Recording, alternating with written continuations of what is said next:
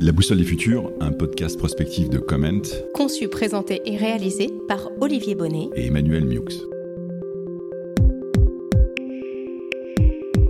Aujourd'hui, peut-on ralentir le cours du monde avec la slow communication? Avec Thomas Martin, professeur associé au département communication, culture et langue d'Audencia. Notre monde est à la fois catastrophique et merveilleux. Tout est plus enrichissant et tout est plus dramatique, disait Paul Virilio en soulignant la tyrannie contemporaine de la vitesse, dont il a même fait une science, la dromologie, ou science de la course. Longtemps, l'expérience du monde s'est faite au rythme lent de la marche, avant que l'accélération des moyens de transport et de communication ne signe ce que l'on a appelé la fin de la géographie. Le progrès n'est alors plus pour Virilio un progrès continu, mais une suite de ruptures qui provoquent des accidents. Il y a 30 ans, quand tout le monde voyait encore dans Internet un progrès possible capable de mieux relier les hommes, il imaginait la possibilité d'un crack social dont l'univers impitoyable des réseaux sociaux nous donne aujourd'hui un aperçu. La vitesse était pour lui un danger politique majeur en favorisant à la fois l'amnésie collective et la dictature de l'émotion, alors que le débat public exige fondamentalement du temps. D'autres thèses sont venues depuis lors compléter cette vision, reprenant la célèbre formule de la marquise de Pompadour, après nous le déluge. Peter Sloterdijk a montré comment la modernité se caractérise par une fuite en avant perpétuelle qui annihile toute généalogie, tout lien avec le passé. Armut Rosa a produit de son côté une critique sociale du temps en montrant que l'expérience majeure de la modernité, celle qui nous distingue le plus radicalement de la figure du paysan qui fut la condition type de plus de 90% du temps de l'humanité pendant des millénaires, est celle de l'accélération. Accélération de la technique, accélération du changement social, accélération du rythme de vie qui conduit à la dissolution des identités et de l'action politique. En somme, en gagnant sans cesse du temps, n'aurions-nous pas perdu le monde? Bonjour Thomas Martin. Bonjour Olivier. Vous connaissez peut-être euh, l'éloge de l'inattendu dans lequel Philippe Gabillier évoque plusieurs attitudes types à l'égard du futur, l'autruche qui préfère ignorer ce qui se passe, le pompier qui réagit dans l'urgence, le joueur qui parie, l'assureur qui se protège, la sentinelle qui prend de la hauteur ou l'explorateur qui part à la rencontre du futur. Dans quel profil vous reconnaissez-vous question complémentaire s'adressant à un spécialiste de la slow communication. Nos invités se projettent aisément, souvent dans le futur. L'accélération contemporaine de la communication ne milite-t-elle pas aussi en faveur du modèle de l'autruche pour précisément ralentir et se protéger? Excellente question. Alors je vais répondre à la première d'abord. Comment est-ce que moi je me vois dans ces, euh, différents profils? En fait, je pense que ça dépend des moments. Euh, je dirais que quand je me sens disons, un peu dépassé, euh, un, petit peu, euh, un petit peu comme ça, un peu fébrile. Je vais plutôt me réfugier dans une posture de sentinelle, donc essayer de prendre de, la hauteur, mais, mais, mais, de pas me mettre à explorer, justement. et mon autre posture, ce serait plutôt celle de l'explorateur. Et là, c'est plutôt quand je me sens bien, quand j'ai quand envie euh, d'aller de l'avant et, que je sens que les choses sont possibles, alors je vais explorer. Euh, parce que fondamentalement, je pense que le, le, monde se, se construit. Euh, et donc, il faut il faut l'explorer, il faut le faire advenir. alors, justement, pas trop rapidement, parce que sinon on s'y prend mal.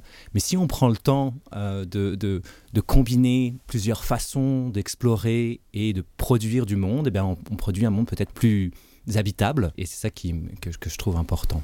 Et donc cette idée de, l'autruche que décidément personne ne veut endosser dans cette, dans cette typologie, qui, s'entend parfois dans l'idée de se protéger finalement contre le mauvais bruit du monde, n'est pas pour vous une bonne option au sens où elle ne construit rien, elle se protège mais elle ne construit rien. Ben, euh, voilà, c'est peut-être pour ça que j'aurais pu me reconnaître éventuellement dans l'autruche, au, sens de quand, j'ai dit que de temps en temps je ressentais ce besoin de me protéger. Mais c'est vrai que cette idée de se mettre la tête dans le sable, euh, personne, en tout cas moi non plus, j'ai pas très envie de l'endosser. Euh, même si je reconnais que bon, on, doit le faire tous par moment. Euh, mais c'est pas quelque chose qu'on revendique. Enfin, en tout cas, moi, j'ai du mal. Et, aussi parce que je, vois bien ce que ça produit aussi de, délétère. C'est-à-dire que si l'idée c'est de ralentir, quand on se met la tête dans le sable, pas certain qu'on arrive à avoir prise sur le, cours du temps. On, s'en extrait, on devient passif et, pas sûr que du coup qu'on parvienne à ralentir quoi que ce soit. Alors, il y aurait euh, du coup une, crise de la communication, une crise qui associerait, euh, pour faire simple, accélération et polarisation. Et on peut se demander si cette crise n'est pas d'abord une crise existentielle des individus, une crise qui serait à la fois intrapersonnelle à l'intérieur des, gens et interpersonnelle dans les relations qu'ils développent avec leurs entourages. Dirait Howard Gardner, le spécialiste des intelligences plurielles. Soumis à l'exigence d'avoir à produire non seulement leur performance, mais aussi leur existence dans ce que Denis Maillard appelle le self-help, est-ce que cet individu n'est pas au centre de la crise contemporaine de la, de la communication? Dit autrement, en s'attachant à un espace très particulier en plein développement de la communication contemporaine, est-ce que la lenteur, la lenteur maïotique de l'entretien avec le psychologue n'est pas devenue le symptôme par excellence de la dissonance des temps? Que nous éprouvons dans notre vie quotidienne et, de l'importance de la lenteur pour nous retrouver. Tu fais référence à... Bah, je me permets de te tutoyer. avec plaisir. tu fais référence, disons, au, temps un peu euh, de, de, de, la psychothérapie, en tout cas de l'échange avec le, avec le psychologue. Et ça me parle au sens où, effectivement, la façon dont on fait l'expérience de cette accélération chacun d'entre nous, euh, c'est effectivement par la, tension en fait que, ça crée. Et aussi le, ce qui me vient, c'est euh, notamment donc euh, nos rapports aux écrans, disons de manière générale, les réseaux sociaux, les formats courts, euh, puis on fait tous cette expérience-là, à un moment donné, de se retrouver dans notre chambre à coucher avec encore notre ordinateur, alors pour regarder encore un épisode de plus sur Netflix ou pour continuer à travailler et répondre dans l'urgence à un collaborateur qui a besoin de savoir quelque chose. Mais par moment, on sent ce trop-plein, en fait, de, l'accélération et on le ressent sous la forme d'une euh, une forme de souffrance quelque part. je pense qu'on a tous en tête euh, des collègues qui ont pu faire des burn-out ou qui sont en difficulté. et moi, je pense aussi d'ailleurs à nos, à nos étudiants qui sont à la fois les premiers à, à, être, euh, disons, parce que eux, ils portent souvent les réseaux sociaux en étendard un petit peu. C'est notre génération, on est la génération Internet, on est la génération Web 2.0, on a grandi là-dedans. Donc, c'est quelque chose à quoi ils sont très attachés. Et en même temps, ils sont les premiers à se rendre compte que par moment, en fait, ça, ça, les, ça les bouffe de l'intérieur d'une certaine façon. Il y a d'ailleurs un mouvement aujourd'hui où on voit un certain nombre de jeunes qui se disent aujourd'hui, moi je ne veux plus être sur les réseaux sociaux en fait. Donc il y a aussi ce mouvement qui est en train de naître. Absolument. Et c'est une réflexion qu'il faut, euh, faut avoir, notamment quand on est une, école de communication, euh, parce que euh, on peut avoir comme ça en tout cas, il y a une espèce d'a priori chez beaucoup d'étudiants que si on fait de la communication, on fait d'abord du réseau social. Voilà, c'est comme ça que ça se passe. Mm. Et, chez nous, on essaye quand même de leur apprendre que, ben, en fait, non, la communication, c'est autrement plus vaste, que ça peut s'exprimer de mille et une façons. Et on les invite plutôt à partir, euh, voilà, euh, dans l'exploration de ces, possibilités, de ces multiples formes de communication, comme aussi un moyen de les accompagner dans une réflexion personnelle pour parfois hein, se sortir d'un rapport un peu toxique euh, à, la communication, ou la fast communication. Oui, ou y compris dans l'apport de, nouveaux réseaux sociaux émergents. Je pense notamment à Black Elephant qui effectivement pose le principe de partager euh, tranquillement un certain nombre de vulnérabilités en reconnaissant les émotions, etc., qui est le début de ce que les chercheurs de euh, l'agence The Arcan appellent l'émergence de safe zone de, façon générale sur ce, sur ce sujet. Alors, on vient d'évoquer les individus. Qu'en est-il des organisations finalement dans leur façon euh, de s'organiser, de s'agencer, de produire? Il y a une vitesse intrinsèque euh, au capitalisme. Est-ce que cette vitesse n'a pas pris le pas au fond sur la réflexion? Certains technologues pensent que nous allons vivre au cours du XXIe siècle l'équivalent de deux révolutions qui ont mené l'espèce humaine du paléolithique à la modernité, soit deux fois 20 000 ans, mais en un siècle. Nous vivons, euh, comme le dit le neuroscientifique Lionel Nakache, au-dessus de nos moyens psychiques. La crise du travail, la multiplication des burn-out que vous venez d'évoquer, euh, Thomas, la prise de distance à l'égard d'une forme d'épuisement matériel du productivisme. Est-ce que ces phénomènes ne, nous indiquent pas euh, qu'il en va de même au fond avec les organisations euh, contemporaines? Avec les organisations contemporaines et même dans ce que, dans ce que tu dis, Olivier, j'entends quelque chose de presque civilisationnel en fait. tu as plusieurs fois évoqué la, la modernité. La modernité, c'est effectivement, bah, c'est ce, que, ce que tu rapportais tout à l'heure, c'est l'accélération permanente, c'est-à-dire aller toujours plus vite être toujours en rupture avec ce qui vient, ce qui était derrière nous. Euh, toujours avancer plus vite, comme une sorte d'exigence qui, se suffit à elle-même en fait. Et, du coup, euh, dans lequel on, perd le contact avec euh, de quoi est fait le monde finalement. Tu disais, c'est ton introduction, est-ce qu'on n'a pas perdu le monde? Moi je pense que c'est effectivement le cas. Et le grand changement d'aujourd'hui, c'est de se rendre compte qu'en fait on est arrivé à un essoufflement de ce truc-là. Ce modèle de la modernité comme étant voilà le, l'idée que la science allait euh, nous donner à tous à la fois un confort matériel, mais aussi allait nous émanciper, nous défaire de nos archaïsmes locaux, etc. Et donc du coup, qui regarde systématiquement le, passé, le local, comme étant quelque chose de, dépassé, en tout cas à dépasser, et, d'aller toujours plus vite vers ce, futur euh, censé être euh, bah, plaisant pour tous, mais en fait fondamentalement déconnecté de la réalité matérielle du monde, en fait. C'est une des dimensions de l'ensorcellement que, que vous évoquez. Oui, ouais. Euh, je pense qu'il y a dans la, modernité une espèce de possession ou d'ensorcellement, c'est une espèce de d'amour ou, de je sais pas si le, mot amour convient mais en tout cas euh, disons euh, un goût si prononcé pour la technique ce qui nous permet justement d'accélérer qu'elle finit en fait par prendre, euh, par le, prendre le pas sur, sur tout le reste. Et, et cette technique, euh, bah, finalement, tourne à vide hein, au bout d'un moment. Voilà.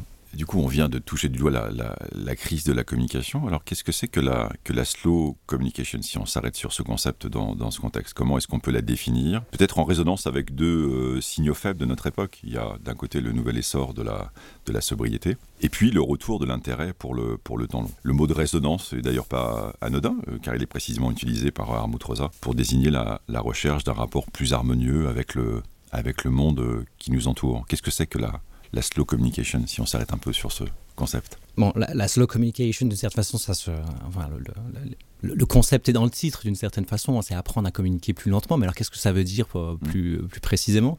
Euh, Moi, il y, a une tradition philosophique que j'aime bien, qui est le, pragmatisme américain. Et dans, dans, le pragmatisme américain, il y a cette idée que, au fond, ce qui, euh, que les situations nous dictent ce qu'on doit faire. Qu'est-ce qu'on doit bien communiquer C'est d'abord écouter ce que une situation requiert de nous. Et en fait, ça peut évidemment prendre des formes très très diverses. Euh, parfois, il s'agit, euh, ce, que, ce que la situation exige ou requiert, c'est bah, de vérifier une information ou euh, d'éviter que un conflit n'escalade plus encore. ça va être parfois de trouver, de répondre à une injustice. Et à chaque fois, donc, c'est des situations très diverses et qui impliquent des formes de communication, même presque des formes de rationalité différentes. Et donc, il faut apprendre à se rendre sensible à ces manières de faire le monde différentes, à ces manières d'être euh, raisonnable ou rationnelles différentes. Et c'est d'abord ça, en fait, moi, que j'essaye de, d'apprendre aux étudiants. Alors, à chaque fois en prenant des cas euh, très concrets, mais, mais avec à chaque fois dans l'idée que, bah, en écoutant bien, en essayant de, retranscrire précisément ce qui se passe dans cette situation-là, on peut se rendre sensible à la rationalité dans laquelle il faut se placer pour répondre de façon correcte à ce que la situation exige de nous. Et ça, ça, ça suppose de ralentir au sens, euh, dans ce contexte-là, de, rationalité plurielle, ce qui est une question à la fois importante et compliquée, parce qu'on voit bien que quand on lâche la raison, on ouvre euh, ça pourrait être typiquement les, comportements de clash ou de polarisation sur les réseaux sociaux, c'est-à-dire qu'on ouvre un espace d'arène, au fond, euh, non structuré d'une certaine manière sauvage. Et à l'inverse, quand on est uniquement euh, sur le terrain euh, de la raison au sens classique traditionnel du terme, on voit bien ce que ça ne permet pas d'entendre, d'écouter et, d'intégrer. La synthèse entre ces deux dimensions, qui sont deux dimensions en tension finalement de la, mm-hmm. modernité, c'est quoi? C'est la raison sensible, c'est... Alors, moi, je ne pense pas du tout hein, que quand on lâche la raison, disons, euh, de la modernité, la raison avec un grand R, la raison unique, euh, on se retrouve forcément dans une arène où il y a du clash. Par exemple, la, rationalité politique, c'est euh, être capable de, de, fédérer, c'est-à-dire d'entendre des préoccupations, des souffrances différentes de gens différents qui n'ont pas les mêmes, mais d'être capable de les retranscrire d'une telle façon que chacun d'entre eux, quelque part, se reconnaisse dans ce que je suis en train de dire. Ce qui est, évidemment pas facile du tout. Hein. Ça demande beaucoup de tact, de, créativité. Euh, et, ça, faire ça, c'est pas du tout être dans l'arène et dans le clash. Pas nécessairement en tout cas. Et donc en se rendant sensible à une rationalité particulière qui est celle disons, du, politique, euh, qui n'est pas la même que celle de la, thérapie ou de la science, euh, on n'est pas dans le clash nécessairement. C'est justement l'idée, à chaque fois qu'on enfin qu'on identifie une rationalité, euh, elle, elle, se elle, vient avec un cahier des charges assez, assez précis quand même. Donc euh, avec une certaine définition de ce qui est vrai, de ce qui est faux. Et donc ça, ça normalement le, clash, en tout cas du point de vue de la rationalité politique, c'est plutôt un échec de la politique. Oui, mais alors au-delà du clash, on peut avoir, comment dire, une forme de, délitement du débat public. L'idée qui me vient, l'exemple type qui me vient en tête, c'est ce moment que rappelle Étienne Klein, euh, quand se déclenche euh, cette espèce de phénomène universel et singulier qu'est le Covid, dans lequel, euh, alors que la recherche n'a pas encore pu travailler, à proprement parler, 80% des gens dans un sondage du Parisien d'avril 2020 ont une idée assez précise de ce qui fonctionne ou de ce qui ne fonctionne pas pendant le Covid. Donc euh, mon point sur la raison, c'est pas nécessairement par opposition non plus au, clash, mais au fait d'arriver à une forme de délibération raisonnable, dont peut-être, euh, mais c'est un sujet qu'on pourrait reprendre sur la partie politique après, dont peut-être les conférences citoyennes peuvent être aussi un, modèle quand on réfléchit en termes de, de dispositifs. Mais donc raison en ce sens s'oppose pas nécessairement au clash, mais à l'idée de poser en tout cas une forme de règle du jeu dans la délibération euh, plurielle qui permet à des points de vue de, s'expliquer tout en se raccrochant à une forme de raison, de rationalité, de, quelque chose qui permet de, structurer et, d'échanger euh, sur, euh, un, un, sujet. Alors, du coup, euh, sur, euh, sur quel terrain on peut, on, vient de l'évoquer un peu avec le terrain, euh, le terrain de la politique d'une certaine manière, sur quel terrain plus largement on peut observer ces, formes émergentes de, slow communication? Où, est-ce que vous la suivez, vous, dans vos recherches Où est-ce qu'elle prend forme À l'ère des services publics numériques et, de la politique en continu, comme on le dit, de l'information en continu, l'administration, par exemple, peut-elle encore s'offrir ce luxe du temps lent et long? Est-ce de même envisageable dans les entreprises, qu'elles soient des grands groupes, des PME ou, des startups soumises à de fortes contraintes de, performance et, de réactivité? Euh, entreprises familiales, dans ce contexte-là, sont des modèles sans doute assez singuliers parce qu'elles intègrent aussi un peu cette dimension de la transmission et, du temps long, ou bien les nouvelles organisations euh, à finalité écologique. Est-ce que ces terrains-là ne, montrent pas la voie justement d'un autre rapport au temps qui accepte et assume un peu plus de distance par rapport à la, disons, le strict court terme? Bah, absolument. Alors, si on prend par exemple le, cas euh, que, tu évoquais euh, des, des, nouvelles organisations qui essaient de se positionner sur la question environnementale, notamment des, problèmes, des, problématiques de bascule, bah là, on a, on a quelque chose d'assez étonnant parce que d'un côté, on n'a pas de temps. C'est-à-dire que euh, chaque rapport du GIEC, on voit bien que l'urgence est plus forte et donc on, on manque on manque de temps. Il faudrait qu'on ait déjà la solution et qu'on puisse avancer collectivement. Et, d'une certaine façon, euh, enfin, certaines personnes qui réfléchissent notamment en termes, techniques, euh, voilà, quelle solution. Euh, bon, bah, il y a des choses intéressantes et des choses qui, permettent probablement d'avancer de façon assez rapide.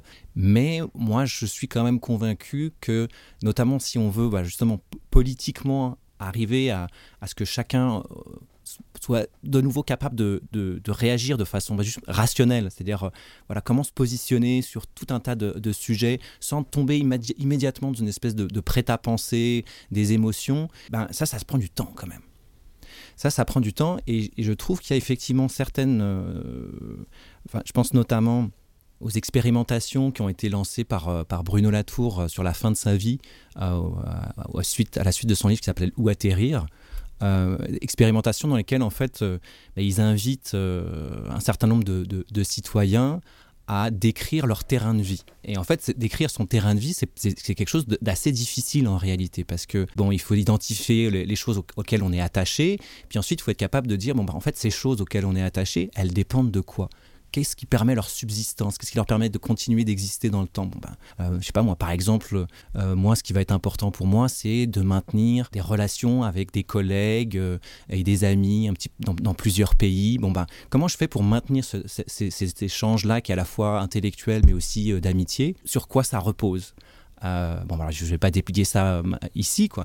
Mais mais faire ce travail-là, en fait, c'est plus compliqué qu'il n'y paraît. Parce que d'un seul coup, euh, il faut décrire à la fois des choses qui sont très proches de nous, euh, je sais pas moi, le fait d'avoir un ordinateur, une école, quelque chose, puis en même temps des choses qui sont plus lointaines, euh, des, je sais pas moi, des, multinationales, des, etc. Et, et, ce travail en même temps de description, si à un moment donné, je veux pouvoir me positionner politiquement en disant, bah voilà, ça c'est important pour moi, ça j'ai besoin de le défendre, mmh. et ben il faut que je sois au courant en fait de ce sur quoi ça repose. C'est comme ça que je suis capable ensuite d'agir. Et ce travail-là, c'est un travail qui prend, qui prend du temps et ces expérimentations, elles visent à faire collectivement cet effort de redescription de nos terrains de vie.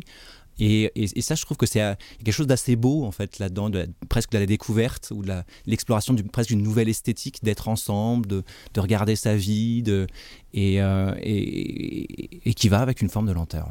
C'est à la fois très beau et, très puissant parce que ça revient finalement à sortir de postures euh, idéologiques qui sont des réflexes pavloviens, de déconstruire ça, de réancrer ça dans la complexité, le, la matérialité euh, concrète du réel pour remonter quelque chose qui soit de nouveau à hauteur d'homme et, qui intègre aussi la, complexité du monde. Et puis il y a cette idée que vous évoquez qui est de dire euh, ce paradoxe du défi écologique qui consiste à se dire manque de temps d'un côté, besoin de temps de l'autre. Je pense que c'est sans doute une voie intéressante à creuser pour remettre de l'oxygène et de la capacité à construire. On ne peut pas passer euh, une économie circulaire en, en, deux ans. Ça n'a juste pas de sens en termes d'infrastructure. Et donc il est nécessaire effectivement de pouvoir combiner sans doute ces, deux temps. Alors, on parle du temps long, vous êtes euh, chercheur, est-ce que le temps de la recherche euh, n'est pas en, soi euh, emblématique de ce temps à part, une forme de temps protégé? Peut-être pas slow compte tenu des nouveaux impératifs de, de performance, publication des résultats qui sont aujourd'hui associés à la recherche, mais en tout cas dans sa capacité à rendre possible un discours étayé sur la société qui demande précisément de la réflexion, de l'investigation, du recul, bref, du temps l'image, moi, qui me vient souvent en fait pour expliquer cette temporalité de la recherche, c'est que entre le moment où tu rencontres les gens euh, moi, par exemple, j'ai travaillé euh, sur euh, des événements créatifs. donc, donc ces événements créatifs, bah, on les a filmés, puis ensuite on les a analysés, puis ensuite on a écrit des papiers, puis ensuite on a répondu aux reviewers, et puis ensuite les papiers ont été publiés. Mais ça, ça s'est fait en fait sur, sur une période de 10 ans. Donc entre le moment où tu rencontres les gens, tu dis oh, bon, on va filmer ce que vous faites, on va écouter, on va enregistrer ce que vous dites, puis on, va, on, va, on va écrire des choses intelligentes là-dessus. Et puis le moment où effectivement la recherche sort, bah, il se passe 10 ans. Donc effectivement, là, ça, ça nous donne une idée quand même de, du temps de la recherche qui est un temps long. Alors effectivement, en plus, c'est ce que tu évoquais, il y a le, il y a les impératifs de publication, euh, et ça c'est pas facile de s'en extraire non mm. plus. Euh, il faut publier régulièrement, euh, etc. Moi j'ai quand même le sentiment, en tout cas pour parler d'Audencia, de, que de manière générale, ce temps, de, ce temps long de la recherche, il est quand même pris en compte. C'est des chercheurs qui, qui, font des règles de fonctionnement interne pour d'autres chercheurs, donc ça c'est pris en compte quand même. Et de manière générale, ça fonctionne plutôt assez bien. Alors, on vient de parler de, la recherche. La recherche et l'enseignement sont euh, intimement liés. Qu'est-ce qu'on peut dire aux étudiants dans cette façon d'intégrer, qui serait une façon d'intégrer concrètement euh, la slow communication finalement à, euh, à la fois à leur apprentissage, à leur vocation, aux missions sans doute plurielles qu'ils auront à, mener sur les terrains de la communication? Comment ça peut concrètement s'appliquer et vivre d'une façon qui ne soit pas simplement une inspiration, mais qui puisse euh, ouvrir des espaces euh, d'action, euh, de, découverte, d'application. Ce dont j'ai déjà un petit peu parlé, c'est cette idée hein, que au fond, bien communiquer, c'est d'abord écouter ce que requiert une situation. Et je pense que si on prend ça au sérieux, ça veut dire aussi qu'il faut un peu se, bah, prémunir contre des, une sorte de prêt-à-penser de la communication, et notamment cette idée que la communication, c'est les réseaux sociaux, c'est euh, de médiatiser, de passer par des technologies qui permettent de rendre euh, audible un message à une audience, si possible, la plus large possible. Mais cette façon-là de communiquer, euh, disons, médiatisée par la technologie, bah, c'est une façon de, faire. C'est très bien, c'est important. Mais c'est pas la seule façon de, communiquer. Et parfois de retrouver justement ce goût de la communication presque de proximité, euh, celle que pourrait avoir euh, une infirmière avec, euh, avec un patient, un, éducateur, un, élu local. Bon, bah, c'est des gens qui à plein de moments, ont, des conversations, ont des formes de communication qui sont, disons, plus interpersonnelles, qui sont plus locales, plus situées, qui passent pas nécessairement par un public tiers et qui sont essentielles en fait. Et euh, souvent, d'ailleurs, c'est des, des, communications où, où euh, on a peut-être moins cette exigence d'ailleurs de se dire bon bah ça y est, j'ai trouvé la formule qui va faire euh, qui va faire mouche. Euh, on réfléchit moins en termes de formules, on, réfléchit plus aussi sur du temps long, c'est-à-dire euh, je commence une conversation avec quelqu'un, elle se passe plus ou moins bien, mais je la reprends autrement, en ayant justement essayé d'entendre ce que la situation me disait de ce qu'il faudrait que je fasse.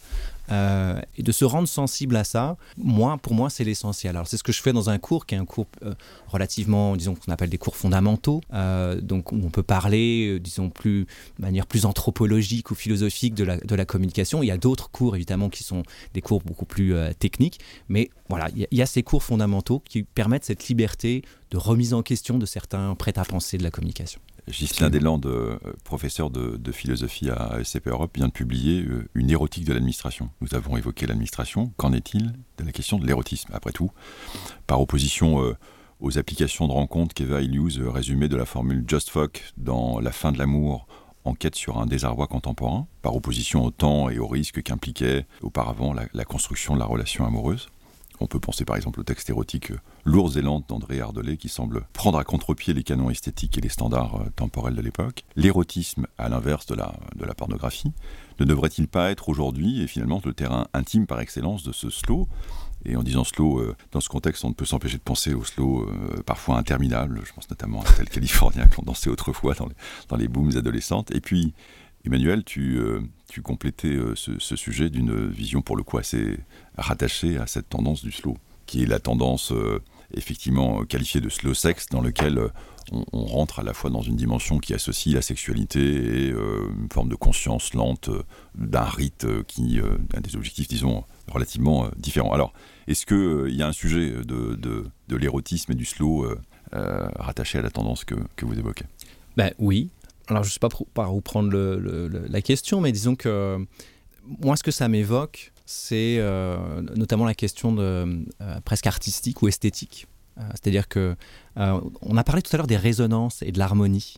Bah, en fait, souvent, il y a un certain nombre de philosophes, je pense à, à Dewey par exemple, qui envisageait l'expérience artistique comme étant une expérience où finalement on se rend sensible à des résonances qui nous emporte, euh, on ne sait pas trop où d'ailleurs, mais il faut, il faut nourrir ces résonances, d'autres résonances pour les amener un peu plus loin. Et c'est comme ça qu'on construit une œuvre d'une certaine façon. Ben, si on envisage le, slow sex de cette façon-là, je trouve que c'est plutôt assez intelligent en fait. C'est-à-dire euh, ce croisement entre le temps du vivant, le temps des corps, et en même temps euh, un temps différent euh, mais, compatible justement qui est celui de, l'art, de l'esthétique. Donc c'est le corps excité qu'on esthétise d'une certaine façon, qu'on prolonge un peu plus loin, qu'on doit redécouvrir différemment à chaque fois.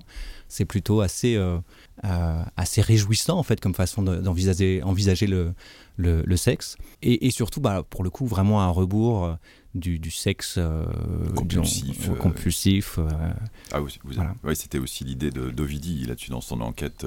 donc je, prends à contre-pied finalement la, trajectoire pornographique. Exactement. Ouais, ouais, elle elle il y avait une interview en début de semaine euh, dans le monde sur euh, d'Ovidi qui était assez intéressante par rapport à ça, effectivement, parce que elle, elle revenait sur sa trajectoire d'être une jeune femme de 19 ans, un, petit peu dans la provoque, et puis euh, qui accepte, enfin qui, fait des expériences de pornographie, et puis qui à un moment donné, en fait, est invitée, je crois que c'est Mireille Dumas, je crois, qui l'invite, et puis du coup, elle vient avec un pseudo, puis, et puis elle, elle, parle, elle, s'expose, et sa vie bascule parce qu'elle devient euh, certaines sont possédées par ce, par ce pseudo, par ce, personnage qu'elle invente et qui va ensuite la hanter. Euh, voilà, donc là, elle a, a plus d'une quarantaine d'années et, euh, et, bon, elle vit à la campagne et puis elle a fait un certain nombre de, documentaires dans lesquels elle, revient sur bah justement c'est quoi le, c'est quoi l'après notamment. Hein, je crois alors j'ai pas vu le documentaire en question, mais son documentaire c'est que deviennent les, les, stars du X une fois qu'elles raccrochent. Et, donc voilà, ça a été vraiment une question comment faire pour se se défaire de cette, de cette image de la pornographie, du sexe de, consommation, puis comment reprendre possession de sa vie. Et elle, notamment sur la question de la sexualité, de ce qu'elle expliquait dans son, dans son entretien, c'est qu'au fond, euh, elle a fait une sorte de pause du sexe. Alors, du coup, la pause du sexe, c'est pas vraiment l'érotisme, hein. euh, mais on, voit, bien qu'il y a une espèce de trop-plein de plein de trucs, y compris de sexe, de consommation, et qu'il y a une sorte de tendance aussi à, aller dans le sens inverse, en fait, qui s'exprime dans, plein de, directions, y compris celle du sexe. Oui, alors elle a, effectivement, il y a, deux belles enquêtes qu'elle a menées. Euh, euh, sur, France Culture, l'une portant effectivement sur la question de, l'abstinence, pour le coup la prise de distance à l'égard de, l'hyperconsommation du sexe, et puis une autre plus récente, qui est une façon de reboucler le sujet, qui est une enquête sur l'idée de la réinvention de l'amour, euh, plus récemment, qui est aussi une idée dans l'air du temps, et qui remet bien en fait l'ensemble des bouts du sujet euh, en, question au pluriel d'une certaine manière. Alors, quand tout s'accélère, on, rêve de, de ralentissement. Et quand tout ralentit, on a envie de vitesse et, d'intensité. Et la vitesse, euh, dans la course, dans le, mécanique du flow, dans la technique, est parfois même un symbole d'accomplissement. Au-delà de cette opposition euh, finalement binaire entre euh, le temps court, le temps long, le temps rapide, le temps lent. Est-ce qu'on ne peut pas viser, au fond, une forme d'hybridation des temps? Et cette réconciliation des temps, ou cette nouvelle combinaison de la vitesse et de la lenteur, est-ce qu'elle vous semble réalisable et, quel dispositif pourrait en favoriser le, déploiement la, première chose qui me vient, c'est que effectivement, en fait, on a, besoin de vitesse aussi. Il y, a, plein de domaines dans lesquels on a besoin d'aller vite. Et donc l'idée, l'idée, c'est pas de, bannir la vitesse de manière absolue, en fait. ce qui me venait, euh, euh, notamment par exemple euh, dans, les questions de la guerre, par exemple. Hein. il y a la guerre en Ukraine. Bon, bah, les, Ukrainiens, ils ont besoin d'aller vite. Ils ont besoin d'avoir des armes au bon moment. Ils ont besoin de, de, de, construire quelque chose qui va leur permettre d'avoir un avantage et, de, et, de, gagner du terrain et de reprendre leur terre. Donc là, là-dessus, il y, y, a plein de domaines dans lesquels la vitesse est essentielle. Mais je pense que notre conversation, la prémisse, euh, c'est qu'il y a eu une espèce d'exagération de la vitesse. Une la vitesse pour la vitesse, la vitesse partout. Et l'idée, c'est justement de revenir, de rééquilibrer les choses, de ne pas se passer de vitesse, mais en tout cas de, se retrouver le goût de la lenteur. Oui, cette notion de, rééquilibrage bien connue euh, par ailleurs dans d'autres contextes en, Mélanésie donne une bonne, euh, une bonne finalement ouverture, piste à creuser pour recombiner ces, ces deux temps. Alors c'est le moment euh, pour clore cet entretien de la, du questionnaire de la boussole autour de cinq questions euh, librement inspirées du questionnaire de Proust et, tournées vers le futur. Une première question, la, période historique à laquelle notre époque vous fait le plus penser Pour être, disons, fidèle à, ce qu'on a déjà dit dans nos échanges, j'ai envie de dire aucune. Parce que pour moi, cette époque, elle, se caractérise vraiment par quelque chose de complètement nouveau. Euh, je pense notamment à l'Anthropocène, par exemple. C'est ça, en fait, la grande découverte de, ces dernières années, c'est qu'on est rentré dans une nouvelle période de l'histoire de la Terre. Cette idée que d'un seul coup, l'homme devient, par son action, une, forme de, force géologique ou de force naturelle. Donc cette, cette idée-là, elle est complètement neuve et, cette réalité-là aussi est neuve. Et, c'est elle qui doit justement, on parlait tout à l'heure de, d'écouter ce que requiert une situation. Bon, bah, ça c'est complètement nouveau et ça requiert du coup d'inventer quelque chose de nouveau. Le livre ou l'œuvre qui vous aide le, mieux à, comprendre le monde d'aujourd'hui alors, euh, j'aime beaucoup euh, Bruno Latour et je trouve que euh, disons, son, chef-d'œuvre, on va dire, c'est les, modes d'existence. C'est là où vraiment il, réexplique très précisément voilà, qu'est-ce qu'a été la modernité, en tout cas cette idée de modernité qui n'a jamais vraiment existé. Hein. Il, a écrit aussi Nous n'avons jamais été modernes. Et, comment, en fait, si on regarde en pratique, ce qu'on fait, c'est quand même très différent de ce qu'on prétend faire quand on est moderne. Et, donc ça, ça m'aide vraiment beaucoup à comprendre euh, voilà, comment, comment est-ce qu'on est arrivé jusqu'ici et, où sont les ferments des choses qui peuvent nous aider à construire un, demain plus habitable. Alors précisément, le livre ou l'œuvre qui vous aide le mieux euh, à saisir les enjeux de demain Alors je vais encore parler de la tour du coup. Euh, mais, mais, il a fait un autre livre un un peu après, euh, qui s'appelle Où atterrir, euh, mm. que j'ai évoqué déjà tout à l'heure, qui est lui vraiment justement euh, tourné vers le futur, c'est-à-dire voilà, d'essayer de politiquement comment sortir de cette espèce de, torpeur, de se dire bon voilà, ça y est, il y a le changement climatique, mais moi je suis tout petit au milieu de tout ça, je comprends rien. Comment je peux réagir? Eh ben, on peut réagir justement en réapprenant à avoir un rapport au monde, à son terrain de vie, un peu plus matériel justement, où on connaît un petit peu mieux euh, toutes les choses qui sont nécessaires pour la subsistance de ce à quoi on tient. Euh, ben, ben, il, faut, il faut se lancer dans ces explorations, dans ces descriptions. C'est ce qu'il nous propose dans ce livre.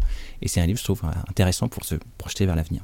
Oui, puis c'est le moment aussi du questionnaire du Covid qui finalement rend un peu plus public et élargit effectivement l'audience de la, de, la, de la pensée de, de, Bruno Latour. Le, les héros qui vous donnent le plus confiance dans le futur? Alors, dans un de mes cours, pour illustrer ce que c'est que la, rationalité thérapeutique, je parle de ce, euh, de ce personnage dans un film de Miyazaki qui s'appelle Ashitaka. C'est dans euh, Princesse Mononoke. Et je trouve Ashitaka, voilà, dans ce, modèle d'abnégation, de, bienveillance et en même temps de courage, je trouve qu'il y a quelque chose d'assez beau. Voilà, c'est peut-être un peu, naïf, mais en même temps, il faut être naïf parfois pour aller de l'avant. Et enfin, euh, la qualité qui vous semble la plus porteuse dans le futur?